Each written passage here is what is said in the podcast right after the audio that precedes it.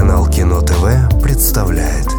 Проект Евгения Стаховского «Реверсивная история отечественного кино» В мае 1998 года в России вступила в силу Европейская конвенция прав человека и основных свобод, правда, не полностью. Она же признала юрисдикцию Европейского суда по правам человека. Граждане России получили возможность обращаться в международный орган, если они не смогли найти защиты своих прав внутри страны. В феврале 2022 года Россия отказалась от этого договора. 1 июля в Российской Федерации восстановили орден Андрея Первозванного. Он стал выше высшей наградой страны. В сентябре вручен орден под номером один. Первым кавалером стал академик Дмитрий Сергеевич Лихачев с пометкой «За выдающийся вклад в развитие отечественной культуры». Ну а в октябре Папа Римский Иоанн Павел II канонизировал монахиню, сестру Эдит Штайн, которая была убита в концентрационном лагере Освенцим-Беркинау из-за ее еврейского происхождения. Философ и феминистка Штайн работала с основателем феноменологии Эдмундом Гуссерлем и была первой женщиной, защитившей диссертацию по философии в Германии. Венгерский режиссер Марта Мессарош в 1995 году сняла биографический фильм об Эдит Штайн «Седьмая комната». В главной роли Майя Моргенштерн. И вот теперь кино. Год 1998.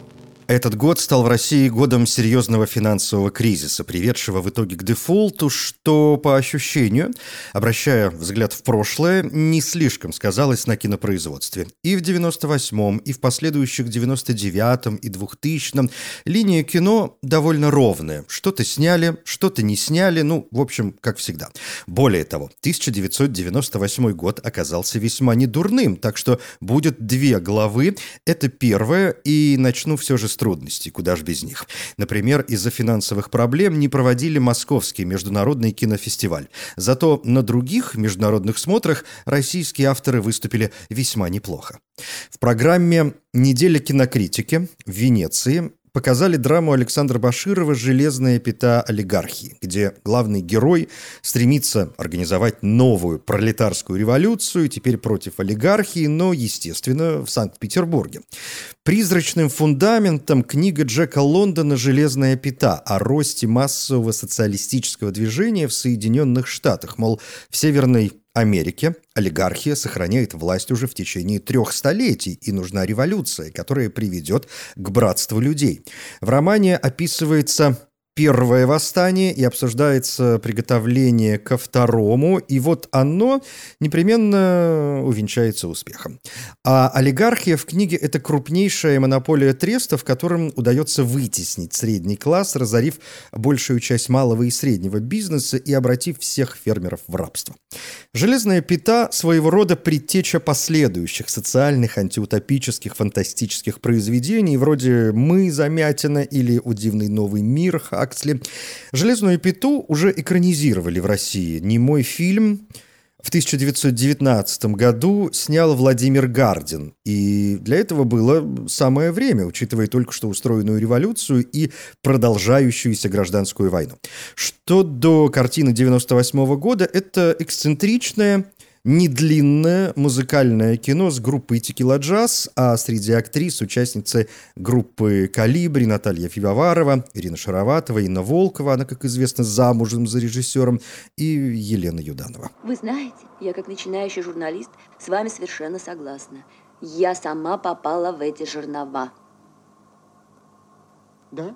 Да. Хорошее дело. Вот, вот, вот, вот, вот, вот. Надо вот это да. Вот, ну вот это очень главное в жизни. Вот. А если есть человек, тогда и все остальное будет хорошо. А человека нет. В Берлине два фильма, причем со схожим названием. Лидия Боброва представила прекрасную картину «В той стране». Скотнику дают путевку в санаторий, и вокруг этой путевки закручивается большая и семейная, и социальная драма. Реализм, может быть, даже неореализм, непрофессиональные актеры смешаны с профессиональными. Фильм про деревню, где ничего давно не меняется, но присутствуют вечные вопросы добра и зла, честности и предательства, получил премию мира Берлинале. Вторая картина, совместная с Францией «Страна глухих». Криминальная драма Валерия Тодоровского по повести Ренаты Литвиновой, и это уже основной конкурс. Молодая девушка Рита, роль Чулпан Хаматовой, ставшая для нее прорывом, оказывается в затруднительном положении. Ее парень, заядлый игрок, не может отдать долги и оставляет ее в залог. Рите удается сбежать с помощью глухой танцовщицы Яи, роль Дины Корзун. Яя ее прячет и рассказывает, что мечтает накопить денег и уехать в фантастическую страну глухих, где живут только глухие и где царят добро и справедливость. Но что делать с охотящимися на них бандитами? Фильм был принят и критикой, и публикой. Особо отмечалось реалистичное изображение условий жизни глухих и впечатляющая игра актеров. А помимо Хаматова и Корзун, это в первую очередь Максим Суханов, играющий главаря банды глухонемых, премия Ника за роль второго плана. А, впрочем, чего волноваться? Это же бизнес.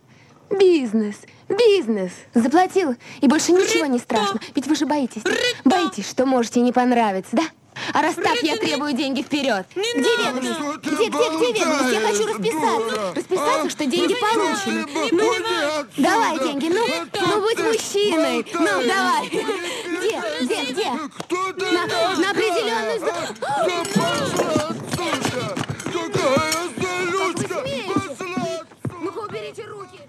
На Канском кинофестивале в программе «Синефондасьон» это фонд поддержки молодых кинематографистов, показали короткий, но трогательный метр Александра Котта «Фотограф» о последнем дне работы старенького мастера. В двухнедельнике режиссеров, это независимый отбор Кан, Алексей Балабанов представил драму про уродов и людей – а в основном конкурсе Алексей Герман и один из лучших, а по мнению некоторых критиков и поклонников, лучший его фильм «Хрусталев машину». Про уродов и людей, снятый в технике, в том числе и сепия, рассказывает о двух семьях, живущих на рубеже 19-20 веков, потому тут и стилизация под э, дозвуковой кинематограф. В начале фильма диалоги заменены интертитрами, карточками с текстом, вставленными между кадрами. В жизни этих двух семей присутствует порнограф Иоганн, роль Сергея Маковецкого. У него фотоателье, где он создает э, фотографии садомазохистского содержания, и общение с Иоганном вносит в жизнь семей полную сумятицу. А тут еще и сиамские близнецы, и музыка из балета Прокофьева «Ромео и Джульетта» и цикла Мусорского «Картинки с выставки», и герой Виктора Сухорукова, помощник Иоганна, похожий на Носферату. Эта роль Сухорукову давалась столь эмоционально тяжело, что актер начал пить и в итоге отправился на реабилитацию, угодил в психиатрическую лечебницу. Говорят, что он, чтобы у него не отбирали алкоголь, переливал его в пакетик от кефира, но в итоге справился с зависимостью. Сценарий под предварительным названием «Тихие люди» Балабанов написал еще в 93 году, когда работал над экранизацией «Замка» Франца Кавки. Но в работу картина ушла позже, и это понятно, пойди найди деньги на этот абсурдистский проект. Но успех «Брата» сделал Балабанова большой звездой, и деньги нашлись. На премии гильдии кинокритиков России картина была удостоена нескольких призов, в том числе за лучший фильм. На премии «Ника» Ника. Фильм получил призы за собственно, лучший фильм и лучшую режиссуру. Правда, режиссуру Балабанов разделил с Атаром и Оселяне и его фильмом «Разбойники», но об этом в главе 1996 год. Тогда картину и Оселяне представили в Венеции. А кто там? Дарья! Кто там? Это ко мне тут! Хотите-то? Чего? А деньги? Потом, деньги потом. Потом. Оля, сначала. Ну, уходи. Ну. Хрусталев машину еще одно российско-французское производство. На него у Алексея Германа ушло 7 лет. В основном, конечно, потому что не хватало денег, да и процесс непрост. Сюжет фильма пересказать может и не трудно, но это будут лишь слова ничего о фильме, в общем, не говорящие. Кино, как синтетическое искусство, само по себе предполагает многозвучность, а здесь уровень э, полифонии достигает невероятных объемов.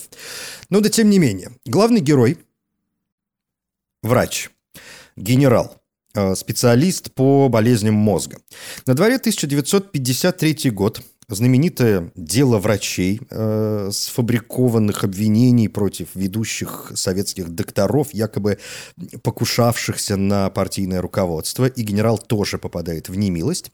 Его э, арестовывают, но тут вдруг Сталин при смерти, и герою дают шанс проявить себя и спасти умирающего вождя. Это если очень вкратце. О Хрусталеве написаны тома. Я позволю себе несколько основных заметок. Сценарий Алексей Герман и его жена Светлана Кармалита начали писать еще в конце 80-х годов, предполагая на главную роль взять э, Сергея Довлатова. Может, и случилось бы, но эмигрировавший еще в 78-м писатель умер 1990 Фильм в некотором роде автобиографичен, в основе воспоминания Германа о детстве, и дом врача, по сути, воспроизводит квартиру, в которой прошло детство режиссера. Сцену с умирающим Сталиным снимали на ближней даче, в реальной резиденции Сталина, где он жил после смерти жены и где, собственно, умер сам. Если взять современную Москву, то это неподалеку от Парка Победы на Поклонной горе. Ну, а название фильма – реальная фраза Берии, которую тот произнес, уезжая с дачи после смерти Сталина. Иван Хрусталев, сотрудник органов госбезопасности, дежуривший на даче в день, когда Сталин скончался. Один ветеринар он, значит, заснул аллергическим сном. Не надо я... ходить с ходунками, я... надо ходить с палкой. И потом я... зачем это? У вас вся я... кровать пропахла колбасой. Я не могу преодолеть своих фантазий. Оставьте это. Ну, заснул аллергическим сном. А жена его подумала, что он, что он помер. И... А, что там? Да не надо, дурак. Я на нафталин проверяю. Что? Что? Я а ну-ка, Надежда, давай проверим наши счета. Герман говорил, что вообще он снимал фильм не то что про 53 год. Так уж получилось. Основным желанием было разобраться в себе. Например, почему мы такие добрые, что все прощаем друг другу, говорит он. Вот Анну Ахматову все волновало, что встретится Россия, которая сидела, с Россией, которая сажала. А потом выпустили людей, все встретились, ну, что было бы в другой стране? Наверное, резня. А у нас все сказали «спасибо большое» и все. Вот такие мы. Конец цитаты. Говоря о реакции критики, Герман вспоминал, что несколько газет написали про эту фантасмагорическую картину Босх, и он согласился. Босх действительно любимый художник режиссера. Писатель и журналист Петр Вайль проводил параллели с Улисом Джойса и работами Пикассо. «Хрусталев машину» — это германовское нагромождение всего. И по части кадра, и по части звука, и по части интерьера, антуража. В общем, того, что он доведет до крайней степени в последнем фильме «Трудно быть богом». Вообще, когда смотришь Германа, становится понятно, что такое вообще режиссура? Не актеры, не песни в кино, не сюжет, а режиссура как мастерство, как э, искусство. А уж как Герман работает со светом. Камера здесь даже не наблюдает. Она герой, она участник событий. Сцена изнасилования в фильме легко посоревнуется с необратимостью Гаспара Ноэ или с российским фильмом «Как мы захотим» 2019 года. Хрусталев вообще про изнасилованную Россию. Изнасилованную своими же, изнутри, во все отверстия. Изнасилованную системой. И ответ на вопрос, почему они это делают, будет э, периодически появляться в отечественном кино и в итоге проявится может быть, самыми простыми словами в фильме «Текст» Клима Шипенко по роману, объявленного правительством Российской Федерации на агентом Дмитрия Глуховского потому что могут. Ну а «Хрусталев машину» музыкально я бы сравнил с баховской полифонической сюитой, поэтически, с закольцованным венком сонетов. Смерть это вы? А Генералу! Смерть на посторонних работах запрещено. Я смерть, товарищ Ужас. Смерть на посторонних работах? Вань, там ключ? Это безвкусно. Мысль. Прошу. Все, сдаюсь, сдаюсь. Ну, сын покойной костелянши. А в клизмину это зачем, а? Товарищи курсанты. На дворе трава? На траве дрова? Слава без Я понимаю, понимаю. А в клизмину это зачем, а? Что вы мне? Что? И? На Канском кинофестивале фильм Германа не оценили. Кинокритики и журналисты уже через 20 минут после начала принялись покидать зал. Тем не менее, председатель жюри, режиссер Мартин Скорсезе, назвал «Хрусталев машину» лучшим фильмом фестиваля, но «Пальмовая ветвь» тогда досталась драме «Вечность и один день» греческого режиссера э, Теодороса Ангелопулоса. Зато в 1999 году фильм получил три премии гильдии киноведов и кинокритиков Москвы, а годом позже пять премий Ника – художник, художник по костюмам, музыка, режиссура и лучший фильм. Что до Ники по итогам 98 года, отмечу, помимо уже упомянутых разбойников, страны глухих и про уродов и людей, еще несколько работ. Пункт первый Дебютный полный метр Юрия Грымова «Муму» по рассказу Тургенева о барыне, немом дворнике и собачке. Сюжет известен, его уже адаптировали для кино в 1959 году в СССР. Пункт второй «Окраина». Единственный полный метр сценариста Петра Луцика в поджанре кино о народных мстителях. Фильм рассказывает о жителях уральской деревни, чью землю отобрали в нефтяных целях. Те, естественно, хотят э, вернуть свое и ищут справедливости. Окраина неприкрытый, местами жестокий постмодерн. Фильм сделан в стилистике 30-х годов 20 века. Вспоминаются тогдашние фильмы Давженко и Рома. При этом эпохи в некотором смысле смешиваются. Ну, то есть действие этого фильма происходит в постсоветское время. А вот э, одежда, ну, например, деревенских этих персонажей, это явное начало советской власти. Само же название – повторение знаменитого и популярного фильма Бориса Барнета 1933 года «Окраина» получит премию Дон Кихота Берлинского фестиваля 99. Здравствуй, мать! Отдай мне сына твоего. Это зачем еще? Опять бунтовать будешь? Хочешь, чтобы и паню моего заодно с вами постреляли? Ха, да и не больно войско-то у тебя велико. Сколько не есть, а все с нами.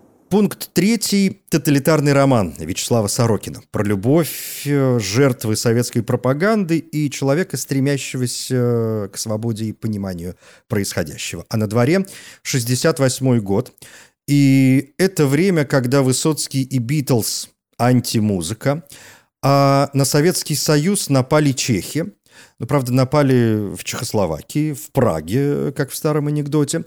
Тоталитарный роман не только реально интересное, но и очень важное кино, отлично поясняющее систему. «Пражская весна», «Диссиденты», «Святая вера в телевизор».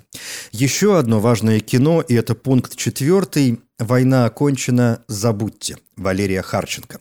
Полудокументальная история с реальными хроникальными вкраплениями. Мать ищет сына, пропавшего где-то в огне Первой Чеченской войны. Фильм, запрещенный к показу на телевидении, помогает не только понять, но и дать оценку последующим годам в России, в частности, тем военным конфликтам, в которые Россия ввязывалась и которые порой инициировала. Здесь же продажность и ложь средств массовой информации, плюс криминал. Зиновий Герт в роли самого себя и в последней своей роли. В фильме есть довольно жесткие кадры, людям с ранимой психикой не рекомендуется. А вот, а сейчас, сейчас я должна, вот сейчас, сейчас, сейчас, сейчас я, дядя. По предварительным подсчетам на митинге присутствовало около двух тысяч человек. Да ты что, рехнулся, что ли? Каких две тысячи-то? Там же несколько тысяч прощаюсь было, математики. завтра. Вас ждут еще новости спорта. Добрый вечер, с новостями спорта Вот. Игорь Швецов. А как же я? Не слишком Ну удачно. вот сволочи, ну подлые гады, а? Ну продажные твари, надо же. Самое острое выступление мое было. Скоты, ах, скоты продажные. Марья Васильевна, ну успокойтесь, пожалуйста, ну сволочи. Возмущение выражала, два дубля было. Ну, Марья Васильевна. Комсомолка, молчи всегда. Ты знаешь, что самое острое всегда вырезалось. Ну ладно, при нас. Ну а сейчас же э, демократия, а? Современная война и в фундаменте драмы Вадима Абдрашитова «Время танцора», получившей гран-при кинотавра и Нику 98 за сценарий. Все время вынужден уточнять год, так как награжденные фильмы порой растусовываются по времени. Картина Абдрашитова – история о трех друзьях, которые после войны остаются жить там, где воевали, но, видимо, не очень понимают, как жить вне войны, которая на Кавказе выглядит бесконечным процессом с периодическими перемириями. Война маячит на заднем плане и в пенсионерском, но героическом фронтовом фильме Сергея Урсуляка «Сочинение ко Дню Победы». Тоже о трех друзьях, встретившихся через много лет после Второй мировой, чтобы поучаствовать в параде в честь Дня Победы, но, конечно, им есть о чем поговорить, и не столько о прошлом, сколько о настоящем. За что воевали деды? Это, если хотите, вопрос. В главных ролях Михаил Ульянов, Вячеслав Тихонов и Олег Ефремов. Тут же Зинаида Шарко, получившая награду фестиваля за женскую роль. Правда, с другим фильмом. «Цирк сгорел и клоуны разбежались». О забытом режиссере, роль Николая Караченцева, который подводит итоги своей жизни, и Зинаида Максимовна играет его мать. Приз гильдии киноведов и кинокритиков России получила Лариса Садилова с черно-белой драмой «С днем рождения» о жизни роддома. Ужасно интригует, и тут же главный приз за дебют. Ну тушься, давай, давай, Чего давай. тебе? Меня Васильева совсем замучила. Я уже не знаю, что ей говорить. Когда мне принесут, когда мне принесут ребенка. А я что Ну, ей могу сказать? У ребенка кризисное состояние. Врачи придут, пусть сами ей все объясняют. Алло. Иди посмотри, кто там из врачей. Пусть поговорят с ней. Да, и скажи Лене, чтоб каталку к Лен, подвезла. каталку к родзалу Ну подвези. что, Любочка, как дела? Продолжение кинотавра во второй главе 1998 года, и там же наш любимый трэш, его будет немало, плюс фильм, чей режиссер потом получит Оскар, и режиссер этот не российский, но фильм... Впрочем, дождемся второй главы, и там уже все по местам. Я Евгений Стаховский, спасибо. Реверсивная история отечественного кино.